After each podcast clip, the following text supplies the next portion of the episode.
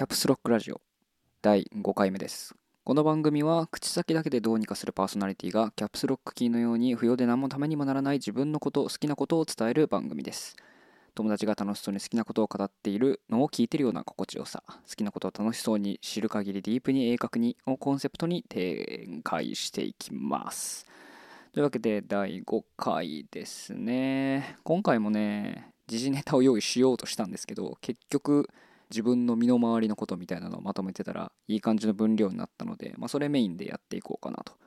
思います。じゃあゲームの残り話からいきましょうかね。ゲームの残り話はですね今一番めちゃくちゃやりたいこととして VR チャットっていうのがありましてこれ結構前からサービスサービスっておかしいなゲーム自体はずっとあるんですけどバーチャル空間にみんなで集まって、えー、話をするみたいな感じのサービスですね。まあ、それ以外の要素もいろいろあるんですけど基本的にはコミュニケーションを取る場所。でそれを VR の、えーと、ゲームのシステムを使っている。VR ゴーグルだったりとか、えー、あの手足にいろいろつける VR のセットを使ってやるやつなんですけどあれやりたいんですよね、まあ、コミュニケーションツールっていうところに惹かれてまして日本国内だけじゃなくて海外のいろんな人たちも VR チャット使ってるので、まあ、そことの交流っていうのができる場所になってるんですよね。まあ、なんかあの、レポートとかを見てると、入ったら大量に日本語の下ネタを ふっかけられてえらいことになったみたいなレポートとかも見たことありましたけど、基本的にはね、そういうコミュニケーションを行える場所なんで、まあ、適切な場所とかね、自分の趣味とかにね、あったコミュニケーションの場所を探せれば、自分の好きな話ができる場所を見つけられると。しかもまあ、うまくいけばね、英語を練習する場所にもなるんじゃね？っていうふうに個人的には思ってまして、まあそういう方向に持っていくにはね、いろいろと難しい面はあるとは思うんですけど、どうにか できるんじゃないのかなと思ってはいるんですよ。で、英語学習のプラットフォーム、英語学習というか、英語でコミュニケーションを取る、取りたい。もしくは練習したいってなった時に僕もいろいろコミュニティを調べたりしたんですけどやっぱりね難しいんですよね。そのまあこれは僕の気持ちの問題なんですけどどういうところにどういうものが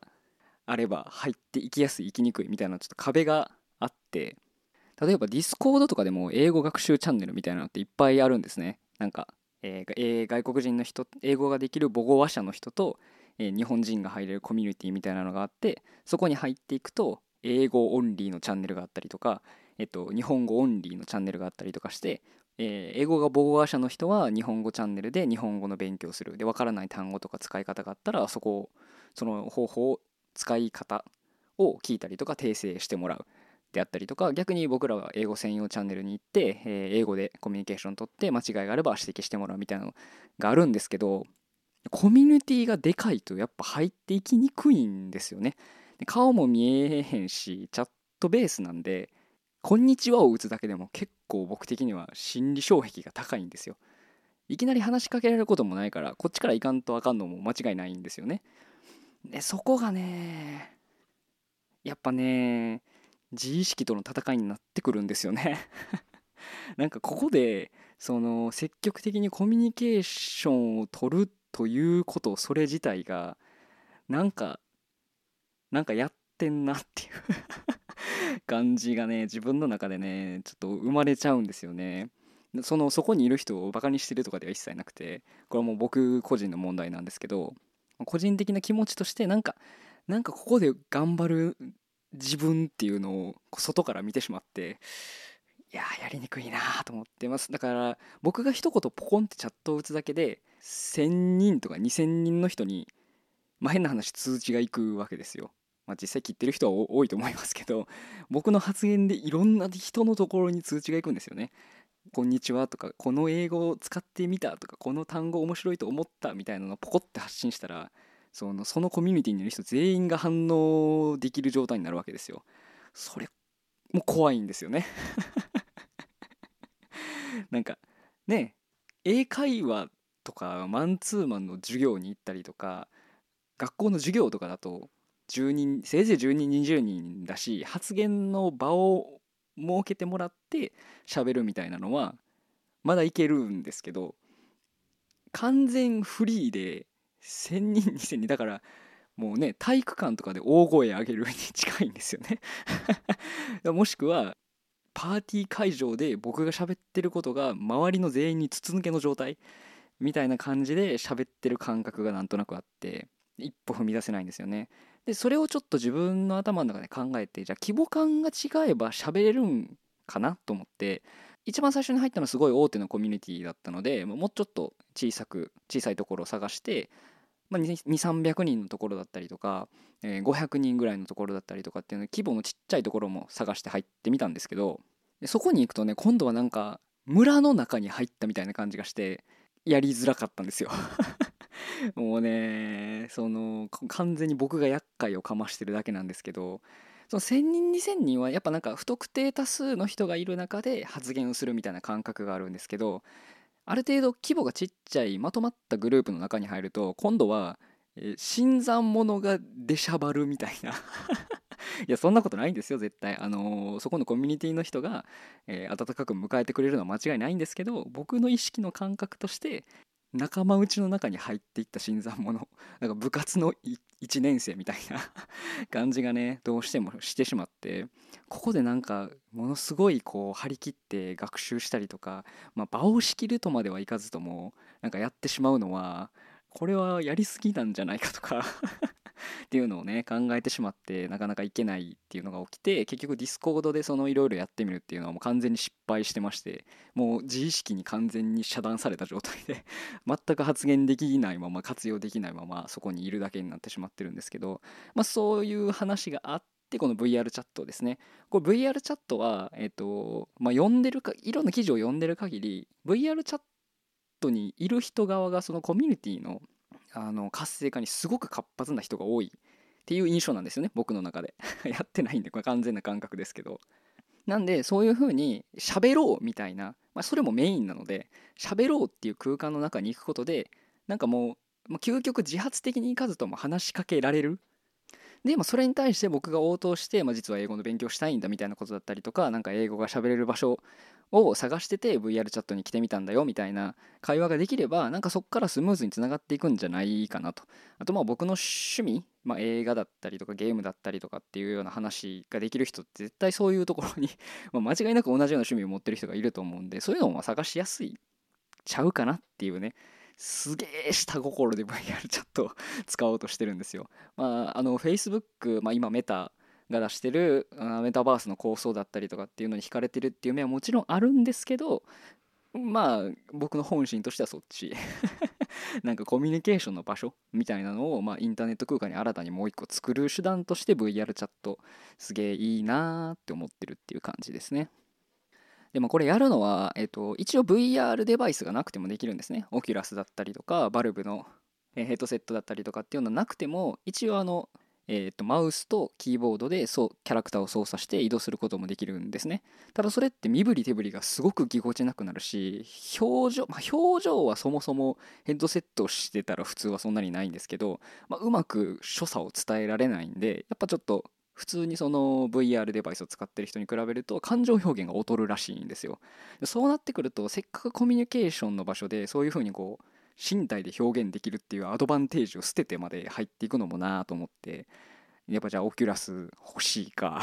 っていうところでこのコースは止まってる感じですね。まあクエスト2とかが出ててどんどん VR デバイスも値段が下がってきてるんで、まあ、そろそろ参加時かなとは思ってるんですけど VR でしたいことそんないっぱいないからどうにも手が出ない。ん ですよね。この VR チャットめっちゃやってみたいけどじゃあ他に何かって言われたらまああのハーフライフアリックスとかかなみたいな。PC でやりたい派なのででも PC のえー、っとヘッドマウントディスプレイとかは結構高いんですよね。フルセットで買ってしまうと。なんで Oculus Quest 2を買って PC に転用できる機能があるんで、まあ、その辺の使うのがいいんかな。でもそれやったらもう PC でしか使わんし PC 専用のやつ買ったらいいかみたいなところもね悩んでる感じです。いやどうどうしたらいいんやろ値段差がね下手したら倍ぐらいあるんでもう Quest 2を買った方がいろいろ楽なのは確かなんですよね。単体でも遊べるのでまあゲーム機を買うみたいなもんやと思えばいいかなっていう気もするんですけど。うん。でも欲しさがその VR チャットやりたい本心はコミュニケーション の場所が欲しいっていうぐらいの話なんで、うん、それのためにクエスト2買うんかっていうところもねなんかこう いまいち自分を凝しきれてない感じが 出てきてるな。うんそんな感じでちょっとね言語学習プラットフォームの一端にももしかしたらなりうるのではとかいうのもうっすら感じつつ VR チャットいいなっていう話でした。で次がピクミンブルームの話です。これ皆さんダウンロードしましたか？つい12ヶ月ぐらい前かな。えっと任天堂の方からナイアンテックと合同で、えー、次の任天堂の AR AR ゲームとしてピクミンのゲームがスマホで出ましたね。ポケモン GO からの流れって言ったらいいんですかね。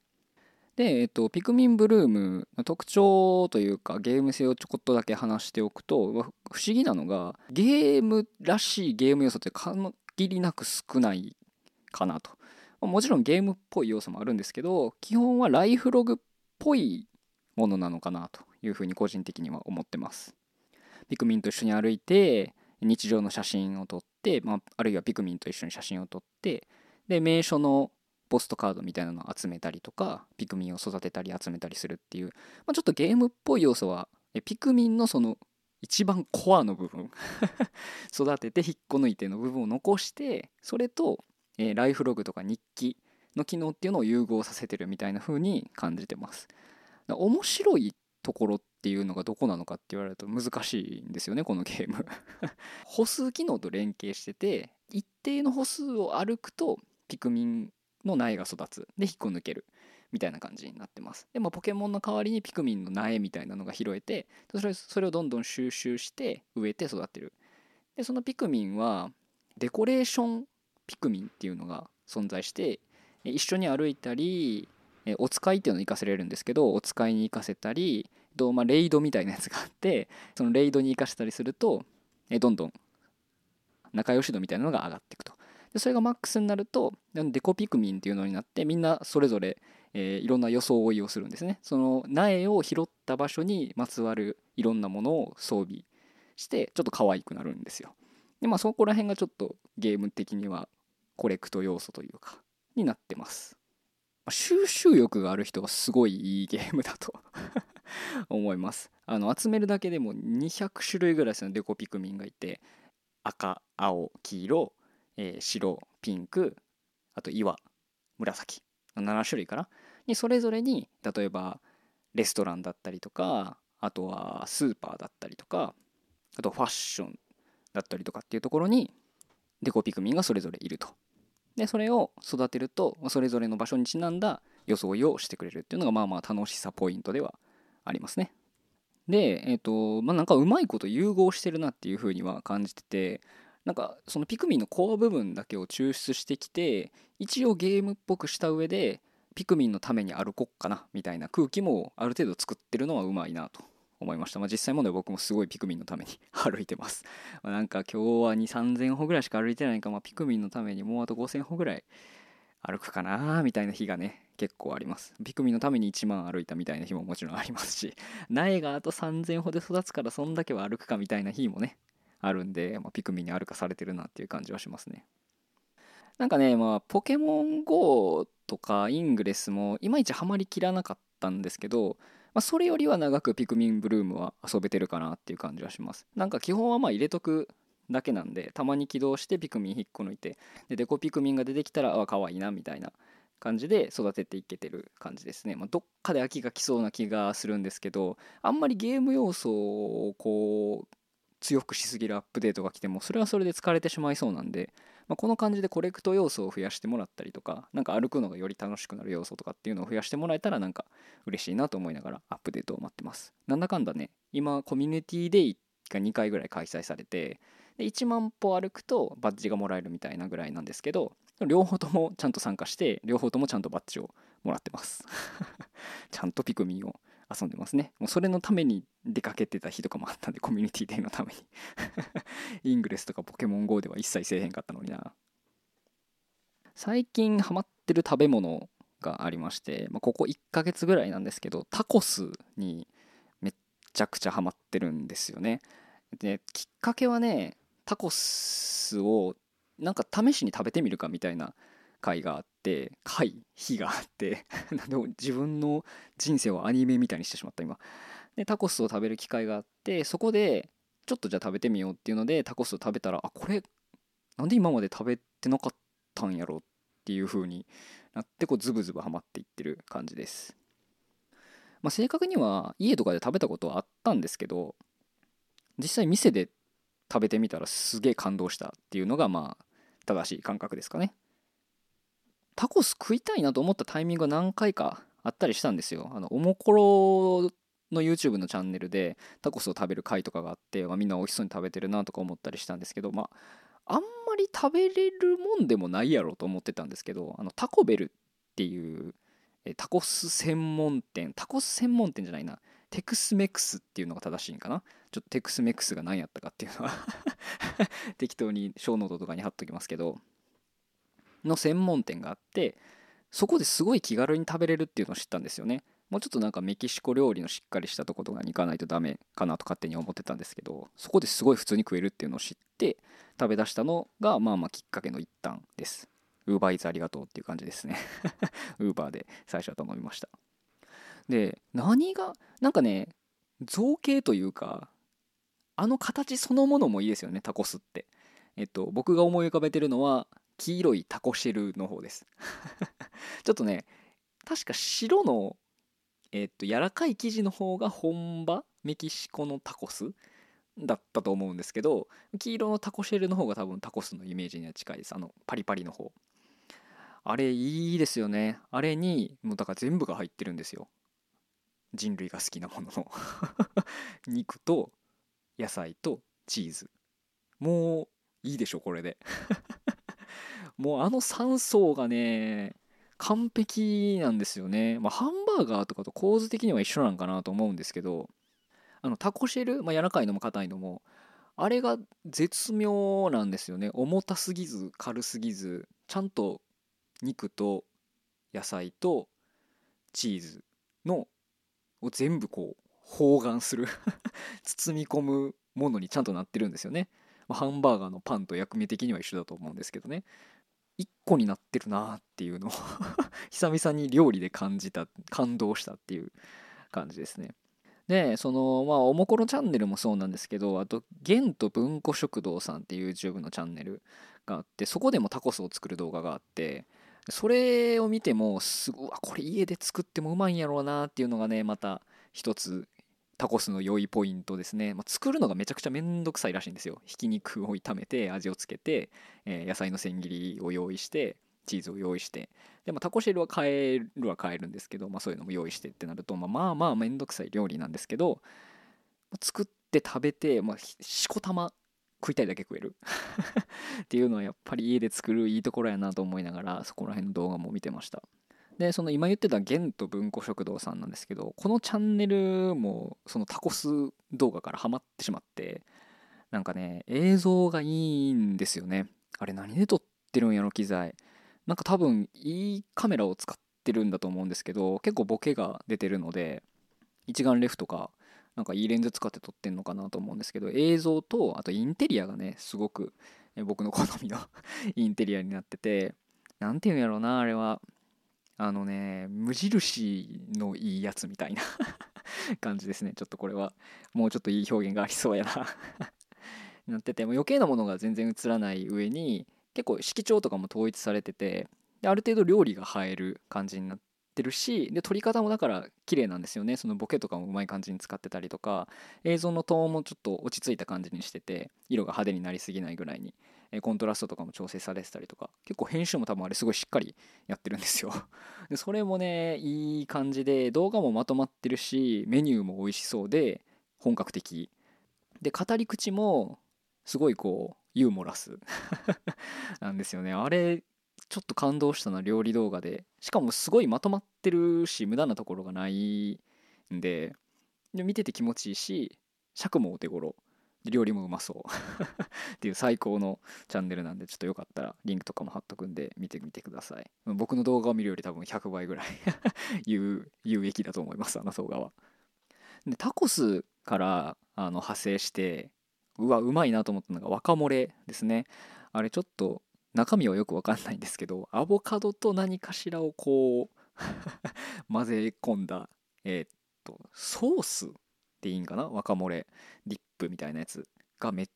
ちゃ美味しいんですよねあれ。多分ねタコベルじゃないところの若漏れディップに感動したんですけどちょっと店名まで覚えてないな。それが本当に美味しくてまあ正直ただのアボカドにちょっと多分スパイスとか味をつけただけの具はだからアボカドのみのアボカドディップだったんですけどそれにトルティーヤチップスをつけて食うのがめちゃくちゃうまかったんですよね。それとタコスの記憶が混同してる節はちょっとあるかも。あれのうまさとタコスのうまさがこう脳内にごっちゃになってるかもしれない同じ刺激として受け取ってしまってるかもしれん。タコスを食べに行くついでにこの若漏れディップを頼んでるみたいな節はあります。それこそこれ多分ねメキシコ料理とかのところに行けばなんかチップスとだから前菜とかお通しで出てくるんちゃうかななんか飲み屋さんとか行ったら。いやでもこれは出てきてもいいな。お通しで出てきても許せる。それぐらい美味しかったな。まあアボカド自体がね結構多分あの良し悪しが結構激しい食べ物かなと思ってるんであんまり安い店に行くとちょっと青臭いアボカドが出てくる可能性はありますけどもう僕が最初に食べたやつは本当にめちゃくちゃ美味しかったんですよね。あれも多分若漏れのそのタレ自体は家で簡単に作れるもんなのでいいアボカド買ってきて家で作りたいなとちょっと思いました。何につけて食べるんやろうなあれはでも。若漏れを作った末に何をつけたらいいんやろ。うんでもあれ美味しいな。まあ最悪あれとなんかサーモンとかで丼とかしてもいいけどそれは普通にサーモン丼でいいもんな。今までタコスをだからそんなに食べたことがなかったんでそれに付随するいろんなものを初めて食べたんですよね。だから若漏れもそうやしっていうのでなんかそのタコス周辺はね初が多かったんですけどそれを食べてそのスーパーに行った時にお菓子コーナーを見てあドリトスってそういえばあったなと思ってこれタコス味やんなと思ってあんだけタコスうまかったからなんかこれドリトスもめっちゃうまいんちゃうと思ってドリトス買ったんですよ、まあ、ドルティーヤチップスの見た目が一緒なのでその派生かなと思って。ま、おおよそ同じ味なんやろうなぐらいの気持ちで買ったんですけど全然違うんですねあれ。ドリトスはタコス味なんでタコスが全部詰まってるんですよ。肉野菜。チーズはあんまり感じんかったな。でもそのタコスの皮の部分の味っていうかその一つのタコスを食べた時の感動があのチップス1枚に全部詰まってるんですよね。それがねもうだからポテチとかはもういいなと思って。もうドリトスっていいやお菓子みたいになるぐらいあれは感動しました。タコスについてくるおまけのそのチップストルティアチップスで合ってるか怪しくなってきたけどチップスはねスパイシーさだけ上にかかってるその粉の味がメインでスパイスの味でそのタコスと一緒に食べたりとかチップスにその若漏れをつけて美味しいみたいな。感じだったんですけどこのドリトスはもう1個でね完成してるんですよ。だからタコス屋さんでタコスとチップスと若漏れを頼んだ時のそのタコスとチップスの部分の味はもうドリトス1個に 凝縮されてるんでタコスめっちゃ食いたくなった時は多分ドリトス食べたら、まあ、多分5割ぐらいは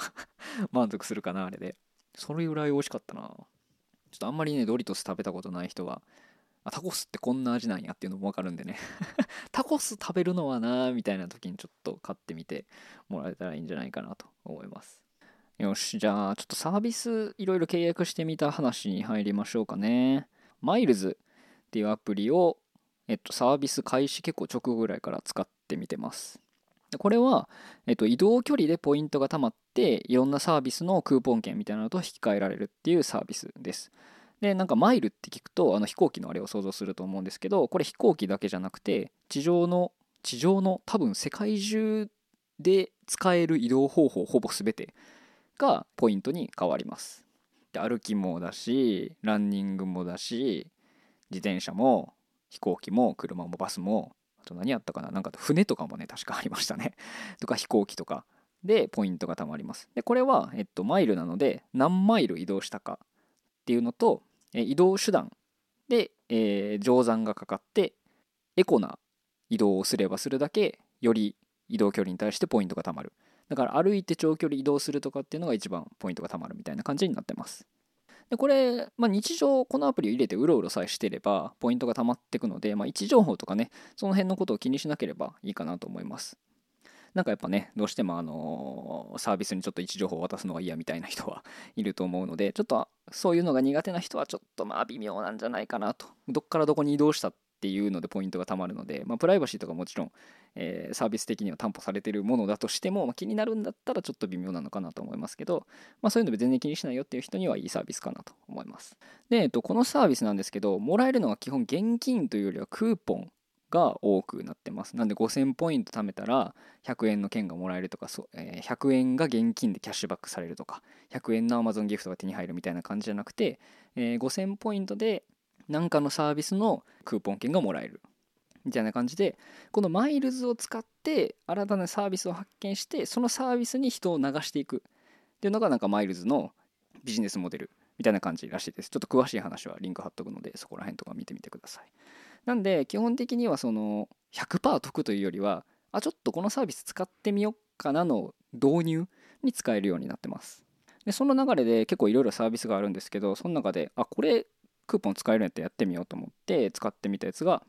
えポストコーヒーっていうやつです。とこれはですね、コーヒーのサブスクリプションになってます。月額1500円ぐらいからかな。9杯分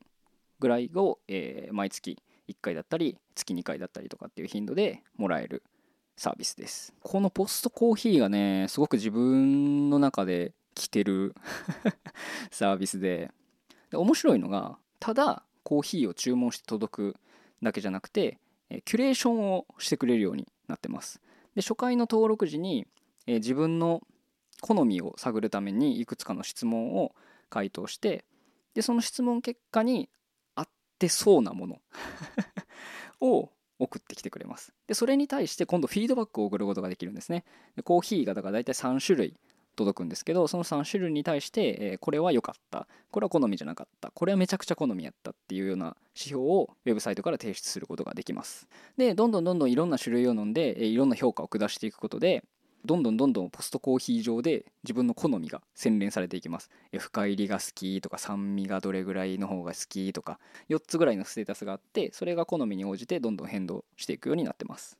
なんでね、どんどんどんどん自分の好みが、えー、そこのページ上を見るだけで分かるようになっていくのも楽しいですし、やっぱね、コーヒーってちゃんと味ちゃうんやなっていうのをね 初めて分かりました。最初に届いた3つから、えー、最初は浅入り、中入り、深入り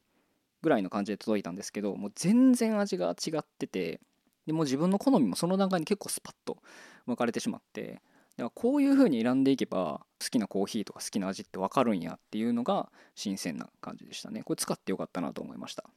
多分ねこれ使わなかったら永遠にコーヒーはあんまり美味しくない飲み物やという風に 思ってたと思います。でその味の表現も結構素人が見てもあなんとなくこんな味なんかなってのが分かるような表記をされててフルーティーだったりとか、えナッツのローストの香りがするとかチョコレートっぽい味がするみたいなのとかが結構分かりやすくそれぞれの豆に書かれていて飲む前からなんとなくあこれはもしかしたら苦手かもなとか得意かもなとかっていうのが分かるようになったりもします。でもちょっと飲み進めていくとあこのフレーバーの漢字が書いてある豆は飲めるやつやとかっていうのもちょっとずつ分かるようになっていきます。それもねいいポイントです。だからどっかお店とか行った時もこれぐらいのコーヒーを選んどけば間違いないなとかこういう説明書いてたらちょっと避けた方がいいなみたいなのが 徐々に分かるようになっていきます。いや面白いですね。コーヒーは本当に面白いですね。なんか本とかも読んでちょっと勉強してからこのポストコーヒーを飲んだんですけどより一層味わい深い感じですね、まあ、その知識を今ここで披露できるほど頭の中に溜まってないんですけど知識は。なんかウォッシュドとかセミウォッシュドとかねいろいろあるのっていうのは知りました。すごい奥が深い飲み物だなと。いうぐらいの感覚で飲んでます。でもねこれに付随してお酒も僕あんまり得意じゃないんですけどお酒もこういう風になんかキュレーションじゃないですけどちゃんと仕分けていけばこれは得意でこれは苦手でこういう味があったら飲めるとかこういう度数ぐらいやったら気軽に飲めるとかっていうのをちゃんと仕分けていけばなんか好きなお酒って見つかるんやなきっと。っていうのもなんとなくこう自分の中で見えてきたっていうのもいいところですね。だから普通の食べ物とかって生きてるうちにそういうことするんですけどこう触れる機会が少ないものとかある一定の年齢になってから始めるものとかっていろんなものを試して自分の中で選別していってこういうのが好きっていうのをやってくパートが多分まだ少ないからいいのが見つけられてないだけなんじゃないかなっていうのも思いました。コーヒーは実際にやってみていいのが見つかりましたし多分酒もやれば見つかるやろうなと思ってるんでなんか似たようなサービスがないか。探してます。でボストコーヒーなんですけどこれこの診断もいいんですけどね届くパッケージもねおしゃれなんですよ。あれはねまあもう多分サイト見に行ってもらった方がいいですわ。今言葉で全然説明できひんけど毎回毎回季節に合わせてちょっと違うカラーの箱で届いたりとか中にちょっとしたメッセージが書いてあったりとかあとお菓子がちょっとついてきたりとかね。でもねいろいろサプライズがあって楽しいようになってます。と初回でドリップ用のあれは何て言うんかな。あの紙を刺す土台の部分の組み立てれる簡易版とかが一緒に届きます。なんでそれと紙の、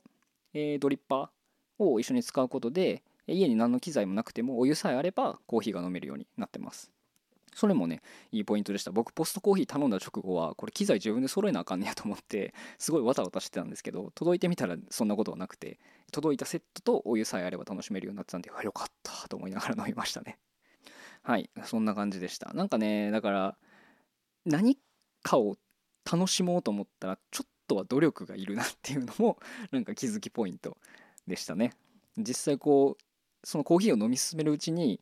うわこれ苦手やわとか うわこれはもう次は頼まんとこみたいなやつももちろん当たったんですけど、まあ、それを知ることで今度から避けることができますし、まあ、こっちが好きなんやなっていうのも分かるようになったんで、まあ、どんな食べ物とか飲み物でも そういう過程を経といた方がいいんやなっていうのは 思いましたね。よしじゃあ最後にまた映像関係ちょこっといきますかね。おしり探偵って知ってますか？あの何やら子供の間ではすごく流行ってるらしいんですけど子供ってどれぐらいの年齢なんやろな。多分すごく小さい 子向けだと思うんですけどおしり探偵の映画を見ましてこれね、まあ、僕も僕自身も解決ぞろりを見たりとかあと何やろアンパンマンとかあんまり見えへんかったけど島次郎もあんまり見てないな。まあまあアンパンマンドラえもんクレヨンしんちゃんとか、まあ、今やもう子供向けの王道になってるタイトルがいくつかあると思うんですけどそれよりは多分ややちょっと年齢層低めかなとは思います。でそのおしり探偵が、まあ、面白かったというかこれ子供向けやのにフォーマットとして強いなっていうのを感じててまあアンパンマンとかだと分かりやすいのがその何かが起きて助けを求めてアンパンマンが何かを倒すみたいな流れはま全体のフォーマットとしてあると思うんですけど、まあ、おしり探偵も似たように結構こう鉄板フォーマットがもう完成しててそれがねあれ多分、ま、本編は置いといてあのフォーマットのその流れ自体は結構大人でも楽しめるのではと思いながら見てました。探偵ものなので事件が起きておしり探偵が解決するっていうのが全体の流れなんですね。でまあお尻なので主人公は あの事件が起きると何やら匂いますぞみたいなこと言うわけですよ尻の癖して。で、えー、まあ、結果的に犯人を追い詰めるでその探偵の必殺技みたいなのがあるわけですよ。秘密道具みたいなのをもちろん持ってて探偵道具みたいなの持ってるんですけどそれとは別にそのおしり探偵の持った特殊技みたいなのがあるんですね。まああの塀なんですけど。塀を当てるところだけ 塀が当たってあの草っていう流れをやるところ。その草っていうところで塀を受けたやつの線とか絵のタッチが変わるんですね。あの何て言ったらいいんかなあれ。劇画劇画調って言ったらいいんかな。すごいみんなすげえ渋い顔するんですよ。それがねめちゃくちゃ個人的には面白かったんですよ。あんなに面白くできるんやっていうかなんか多分ツボっただけなんですけどね。それがね本当に面白い。あのフォーマット強いなと思って2作ぐらい見たんですけどどっちもその塀をぶつけられて草っていうシーンって爆笑してしまって。あれあのあれが待ってると思うだけで最後まで見れるな多分。それぐらいねあのフォーマット良かったな、ま、中身自体はものすごく子供向けになってるのでその探偵が追っかけていく謎とかも、ま、すごく簡単にはなってるんですけどま、なんかそれ自体もね子供が飽きないように、えー、参加型にしてみたりとかするので、まあ、結構あの 登場人物がメタな発言をしてあのこっちに問いかけてきたりとかするんですけどまあなんかうまいこと子供向けに作ってあるなと思いつつあのシーンはもう子供 絶対笑うやろうなってその尻の形をしたやつがへをするってもうめちゃくちゃ面白いの分かってるし初めて見た人でもシリであるからには何かやるやろっていうその最初の刷り込みがねあった上であやっぱりヘオするんやっていうその天丼っぽい流れからその今までのエオタッチをギュッと変えて一気にみんなで「くさ」っていうリアクションをするところに盛り上がりが一気にギュンって上がっていくところがね美しいですね。あれは。ちょっと見てみてください。もうあの多分ある意味おしりたんてんフォーマットネタバレみたいな状態なんでこれを見た上でも楽しめるかどうかわかんないですけど。で最後はちょっと MCU 話をまたやっときましょうかね。これ更新するタイミングだと多分すごいいい感じだと思うので。ホークアイの最終話の公開と同時刻というかその最終話公開のその直後ぐらいにドクター・ストレンジのマルチバース・オブ・マッドネスのファーストトレーラーが公開されました。でこれもね全然公開されてるのを知らなくて翌日の夕方ぐらいに全然公開から20時間後ぐらいに見たんですけどめちゃくちゃ良かったですねこの PV も。監督が結構変わって1作目のスコット・リクソンが監督総指揮になったんかな制作総指揮か。になって事実上の監督は、えっと、スパイ一番最初のスパイダーマンのところら辺で監督をしてたサムライミが監督になってます。どうなるんやろうと思ったんですけど結構あの最初のスパイダーマン3作って特にあの黒スパイダーマン正式名称忘れちゃった。黒のスパイダーマンが出てきたあたりとかからかなりダークなストーリーになってたんであのドクター・ストレンジもなんかそっちにめっちゃ寄り切るんかなと思ってたんですけどなんかねあのダークな感じがねすごくマッチしたようになってましたね。マルチバースのヤバさとあともう一人のストレンジが出てきた時のあのダークな感じ。すごい良かったしなおのことノーウェイホームが気になる。感じになりましたね。多分地続きの話になりそうな気がするんでこれドクター・ストレンジそのノーウェイホームからの続きということも込みでどうなるんやろうっていうのがちょっと気になる感じでしたね。でまあ PV の全体の流れとしては、まあ、ワンダと意味深な会話があってで多分あのドクター・ストレンジの位置でちょっと喧嘩別れみたいなのをしてた一緒に修行してた片割れのね一緒に修行はしてないか。全然名前出てこへんけどあのもう一人のキャラクターとかとちょっと言い合いをしたりとかっていうのがあってでもう一人のストレンジが出てきてどうなっちゃうの？みたいな 感じでした。まあもう詳しくは PV 見てください。で今いろいろ気になるのはえっとまあマルチバースの本格的な幕開けっぽい話になってるのは、まあ、ワンダービジョンは正直本当に走りあるなぐらいの感じで終わってて逆にロキの方が結構がっつりマルチバイスがあるっていうのがもう確定した状態でドラマシリーズは終わってる状態なんですよね。なんでロキのところがつながってくるのかでまあちょっとあのドクター・ストレンジの設定とかを見てるとなんとなくあの What if で、えー、ドクター・ストレンジが闇落ちする話があるんですけどそこともつながってそう